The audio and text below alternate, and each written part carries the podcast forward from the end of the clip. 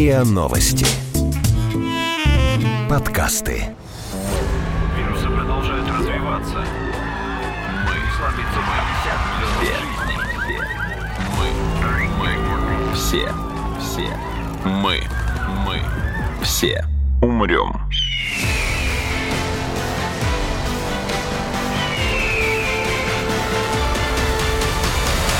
Мы все умрем.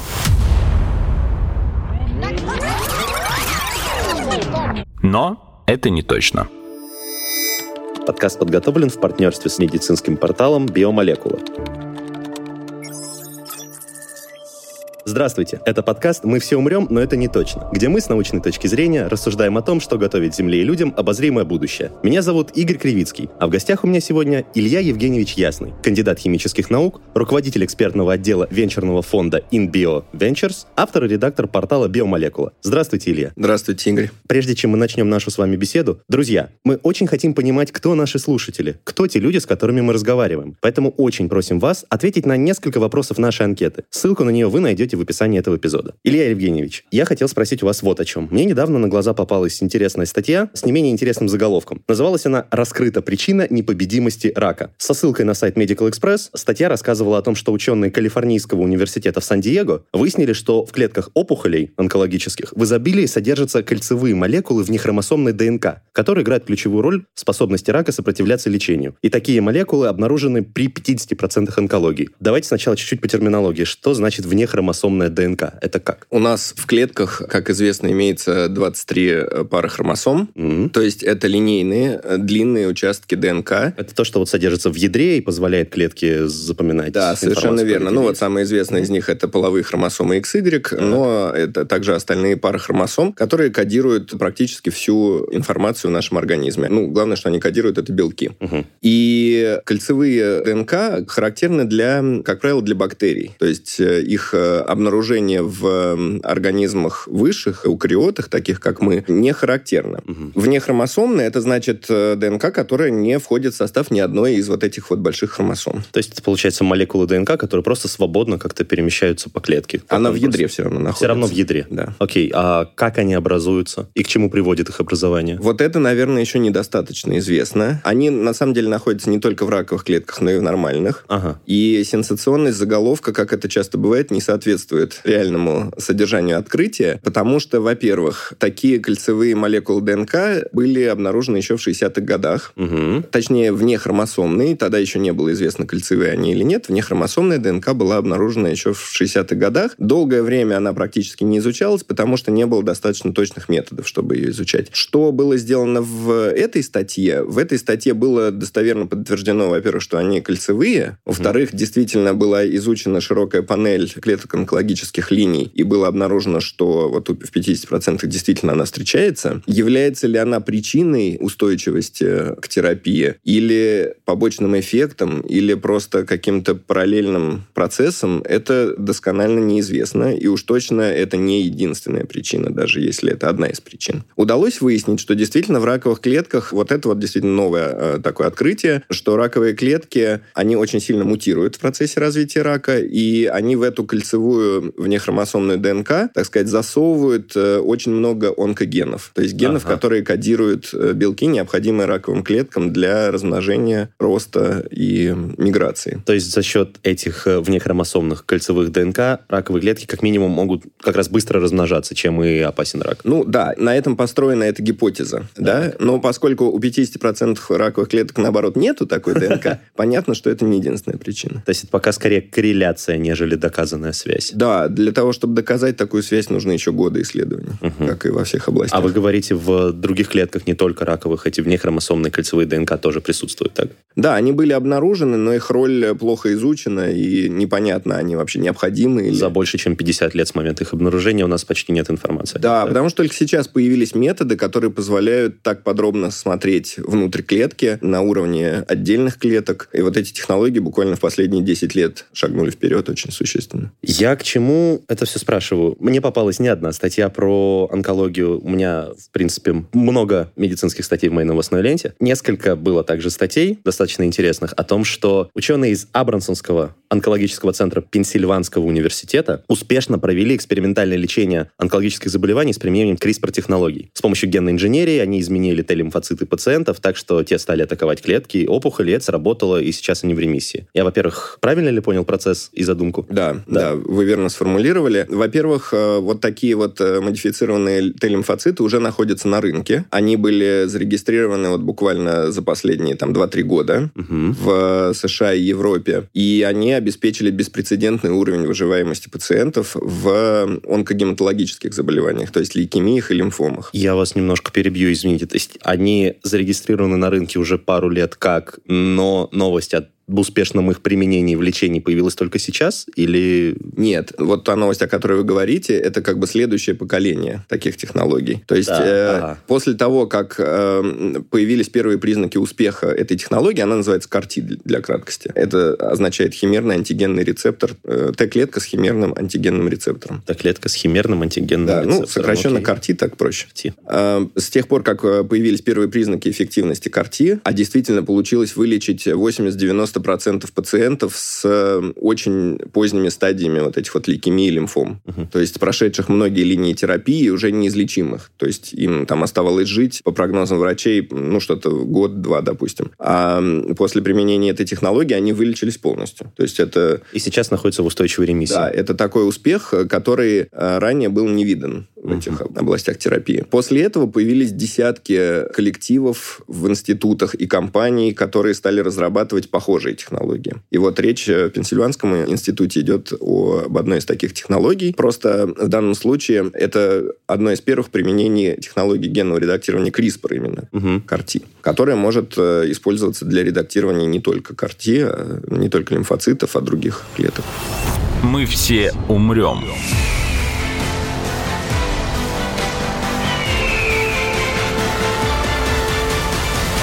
Но это не точно. Сейчас к лимфоцитам вернемся. Я просто к чему эти новости установил именно в таком порядке. У меня была первая ассоциация, когда я рядом увидел в новостной ленте новость про обнаруженные новые молекулы ДНК в клетке и новость про излечение рака с помощью CRISPR-технологий. У меня сразу срослось, что эти генные образования, обнаруженные в раковых клетках, изменили с помощью CRISPR и таким образом вылечили рак. Сейчас я уже понял, что новость была не в этом, но теоретически. Возможно ли вылечить онкологию, применив технологию генного редактирования непосредственно к клеткам этой онкологии, к, именно к раковым клеткам. Не обязательно к тем вне, вне хромосомным кольцевым ДНК, но в принципе. Возможно, когда-то в будущем можно будет. Нету изысканий в, ближайшее, в эту сторону. В ближайшее время это выглядит нереальным, потому что раковые клетки крайне гетерогенны. То есть они различаются не только между пациентами, угу. не только между разными видами рака, но и рак, как бы формально называющийся, допустим, рак легкого, угу. он э, имеет э, сотни разновидностей. Да, я понимаю. Без преувеличения. И не только между пациентами, но и внутри одного пациента в одной и той же опухоли, и внутри нее, и между опухолями и разными метастазами будут клетки с совершенно разными а, мутациями. Даже так? Да. Именно поэтому это такая трудноизлечимая болезнь. И сейчас надежда возлагается на модификацию не раковых клеток, и главное воздействие идет не только на раковые клетки, но и на клетки иммунной системы, чтобы они боролись с раком сами. И вот возвращаясь как раз к клеткам иммунной системы. Вы так сформулировали, что эти лимфоциты уже на рынке 2-3 года. Вы имели в виду именно технологию изменения этих лимфоцитов? Да, в данном случае зарегистрировано два продукта. Mm-hmm. Тем не менее, это называется лекарственный продукт и регулируется как лекарственный продукт. Хотя это клетки самого пациента в каждом случае. Mm-hmm. То есть это не клетки, не что-то, что берется с полки в флакончике, а это у пациента отбираются его собственные лимфоциты, модифицируются и вводятся ему обратно. Mm-hmm. Тем не менее, поскольку как бы процессы контроля должны быть унифицированы, получение вот этого лекарства, и весь процесс получения он унифицирован, он является предметом регистрации. Окей, okay. я не уверен, что я правильно понимаю, но скажите, раз изменяют лимфоциты, клетки иммунной системы, значит ли это, что у человека, прошедшего такую терапию, выработается иммунитет к той онкологии, которую у него излечили? Такая надежда надежда есть. То есть, в принципе, у здоровых людей иммунная система контролирует все время новообразование. Она постоянно следит за состоянием практически всех клеток в организме, угу. ну, многих клеток в организме, и если замечает, что какая-то клетка подверглась трансформации, она ее уничтожает. Угу. Когда человек заболевает раком, это означает, что вот этот иммунный надзор ослаблен, и иммунная система пропустила какие-то новообразования. А чтобы как бы снова придать ей эту способность, создаются вот такие технологии. Такие технологии и много других. Это все называется большой областью иммуноонкологии. А там помимо вот этих вот модифицированных лимфоцитов еще, еще десятки подходов находятся в исследованиях, а некоторые уже на рынке и тоже дали очень хорошие плоды. Я могу про них позже рассказать. Да, это будет интересно послушать. И возвращаясь к вашему вопросу, да, если эти клетки, если эти модифицированные лимфоциты, так сказать, приживутся в организме и будут долгое время циркулировать, делиться, они не только позволят уменьшить имеющуюся опухоль и свести ее на нет к нулю, то есть обеспечить полную ремиссию, но и обеспечить долговременную ремиссию. То есть они будут следить за всеми новыми появляющимися а очагами. А, только того вида рака, от которого излечили пациента, или от э, рака вообще, или от какой-то группы их видов? Ну, это еще не изучено. Не изучено. Теоретически предпосылки такие есть. Uh-huh. То есть, по крайней мере, от того вида рака точно. Uh-huh. Ну, например, на мышах показано, что если их излечить этим методом, а потом ввести клетки рака снова, то они просто не приживаются. Uh-huh. А у людей, у людей еще недостаточен срок наблюдения, чтобы что-то утверждать достоверно, и вы не можете же заразить человека там другим видом рака, да, или вызвать у него. А, но, в принципе, теоретически, как бы, если восстанавливается нормальное функционирование иммунной системы, и вообще у человека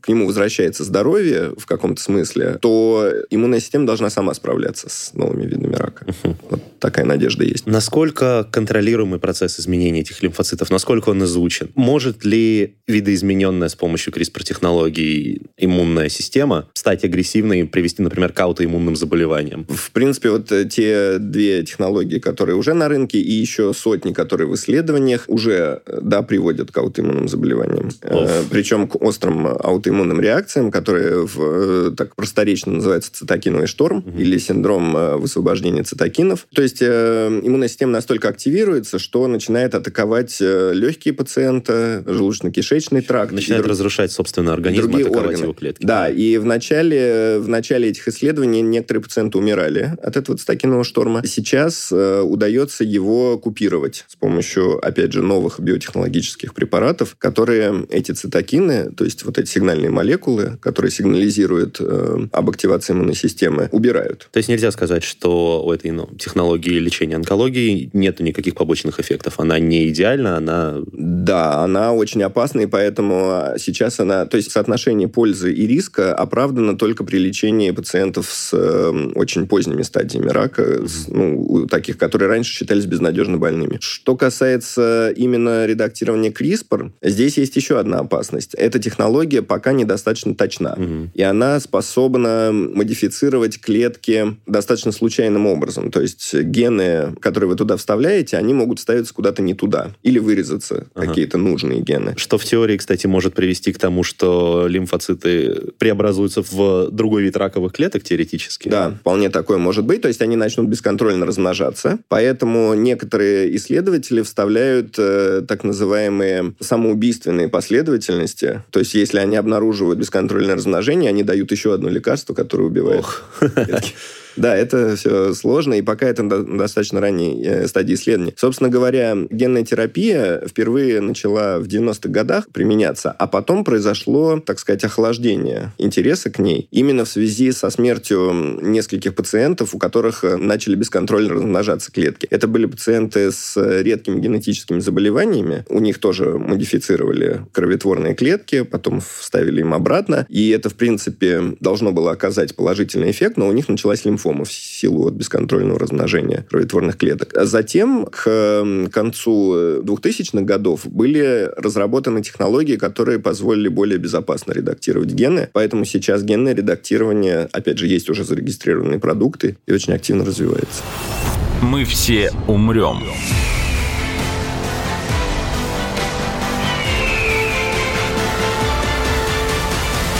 Но это не точно. По шкале от 0 до 100%, насколько это сегодня контролируемое, по крайней мере, не говорю безопасное, но контролируемое лечение? И насколько часто оно приводит к положительным результатам? Сильно зависит от области терапии. Я расскажу несколько примеров. С удовольствием. Где, где это привело к положительным... Эм, если мы говорим уже о генном редактировании редких угу. болезней, да? да. Значит, во-первых, э, это, ну, вот в плане злокачественного перерождения этих клеток, это сейчас ну, абсолютно безопасная процедура. Угу. То есть вот после... От... Э, мы же только что, извините, говорили про вероятность лимфомы. Это уже контролируется на 100%. Да, после открытия вот этих новых технологий не было ни одного случая. Угу. Радует. Да, хотя CRISPR еще так широко не применяется, и поэтому именно CRISPR недостаточно изучен. То есть э, сейчас используются другие методы редактирования и другие методы генной терапии. То есть надо понимать, что генная терапия это не всегда редактирование редактирование генома человека, а это может быть введение ему, допустим, здорового гена. Так. Ну вот э, приведу такой пример. Ну, у, извините, у людей... Он же не вводится никуда, он все равно вводится в клетку. Которая... Да, он вводится в клетку, да. но он не встраивается в хромосомы. А, это он... как раз то там и внехромосомная да, ДНК. Это получается внехромосомная ДНК. Ага. То есть есть э, так называемые аденоассоциированные вирусы. Это наиболее популярный вектор. Вектор – это средство доставки генетической конструкции. Он попадает в основном в печень, ну и в другие органы тоже. Э, но поэтому он хорош для тех заболеваний, которые связаны с печенью, с производством белков в печени. Вот, например, гемофилия. Угу. У людей с гемофилией мутация в факторе свертываемости крови, э, факторе свертывания крови, так. который в зависимости там, от мутации приводит к более или менее тяжелым последствиям. Но вот известно, да, что царская семья, например, страдала гемофилией. Это наследственное заболевание в какой-то степени. Страдают в основном мальчики. И при этом заболевание нарушено свертывание крови, и люди могут э, истечь кровью от э, небольшой ранки, или, скажем, более тяжелые даже последствия – это внутреннее кровотечение. Угу. Вот, поэтому срок э, жизни таких людей часто ограничен, потому что они умирают, в конце концов, от каких-то дисфункций внутренних органов, суставы страдают. И когда открыли факторы свертывания крови, то их стали вводить пациентам. И сейчас э, такие пациенты рутинно получают терапию факторами свертывания крови. Теперь это рекомбинантные факторы, то есть не те, которые выделяются там из доноров или из каких-то животных, а который производится в э, клетках других организмов с помощью метода э, рекомбинантной ДНК. И эти факторы очень дороги, надо сказать. То есть о цене мы можем потом отдельно поговорить. А их э, вот такая терапия стоит порядка 300 тысяч долларов в год. И она нужна постоянно. Так. Какие обещания дает генная терапия? Что человеку вводится один раз вот этот аденоассоциированный вектор, который кодирует нормальный ген-фактор свертывания крови. Он идет в печень угу. и попадает в ядро, и и вот в виде внехромосомной ДНК э, кодирует этот фактор. Печень начинает производить этот фактор свертывания крови, и все, пациенту больше не нужны внешние инъекции. Это одноразово получается? Да, то есть это одноразовая терапия, которая отменяет необходимость постоянных вот этих инъекций. А она сколько стоит? Сколько?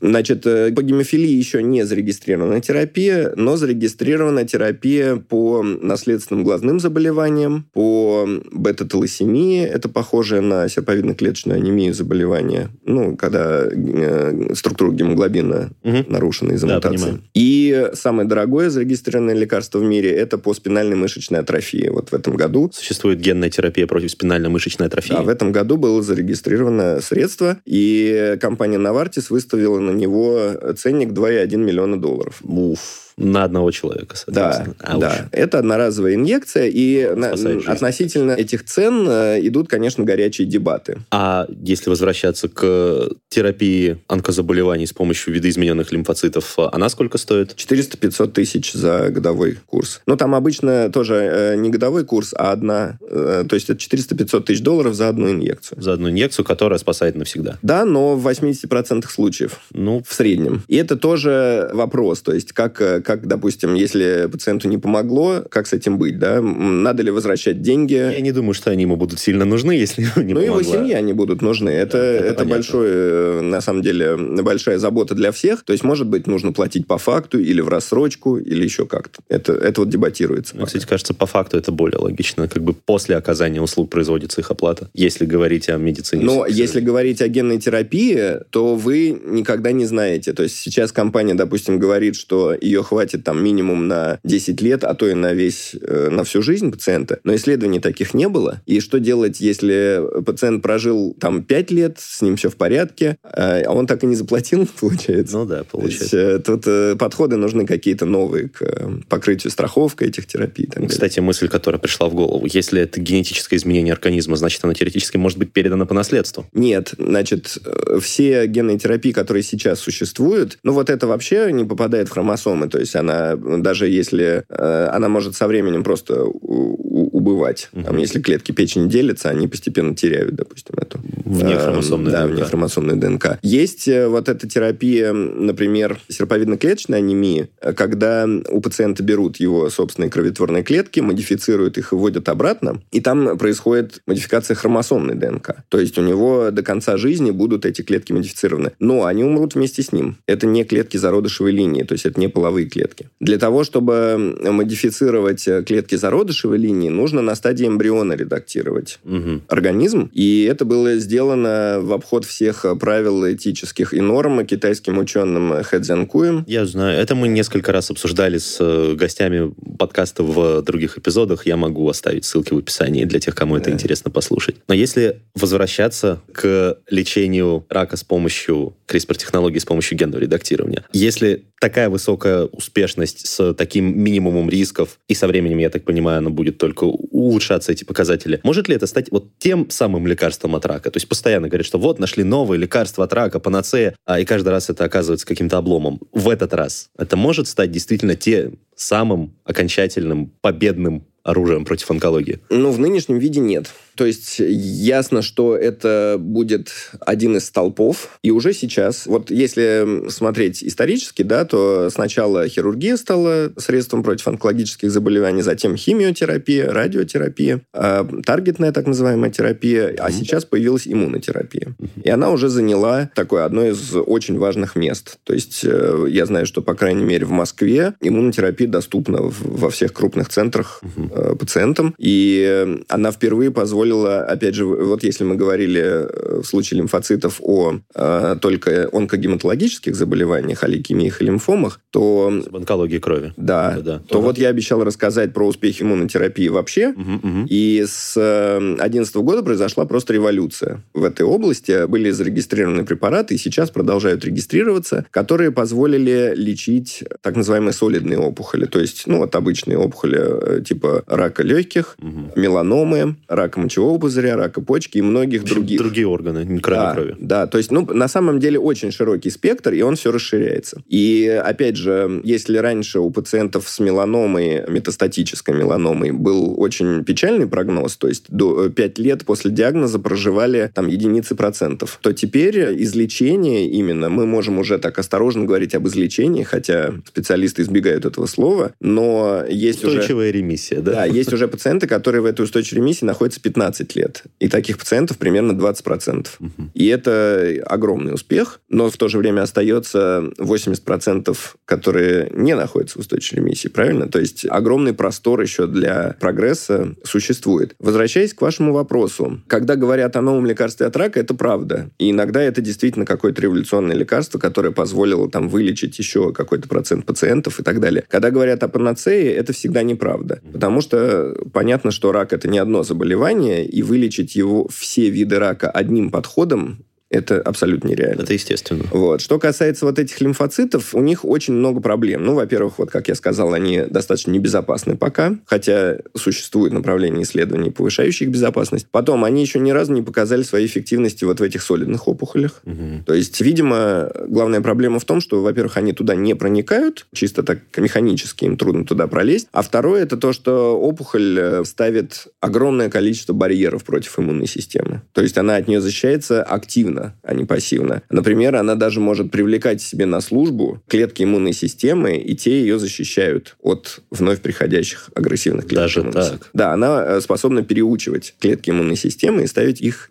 себе на защиту. Ого. Это очень коварный враг, поэтому здесь необходима комбинация различных подходов и, конечно, большое количество новых исследований в этой области. Но в любом случае каждый успех на этом фронте вселяет большую надежду, а это, я так понял по нашему с вами разговору, успех достаточно значительный и теоретически далеко идущий. Большое вам спасибо, Илья Евгеньевич, что пришли сегодня и приняли участие в этом подкасте. Спасибо. Это был подкаст «Мы все умрем, но это не точно». Подписывайтесь на наш подкаст на сайте ria.ru, в приложениях подкаст, в App Store и CastBox. Заходите, смотрите в Instagram ria, нижнее подчеркивание, подкаст. И присылайте свои вопросы на подкаст собака rian.ru. Вирусы продолжают.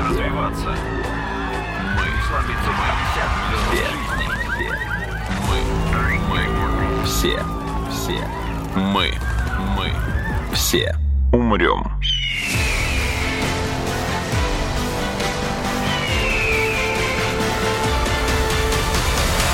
Мы все умрем.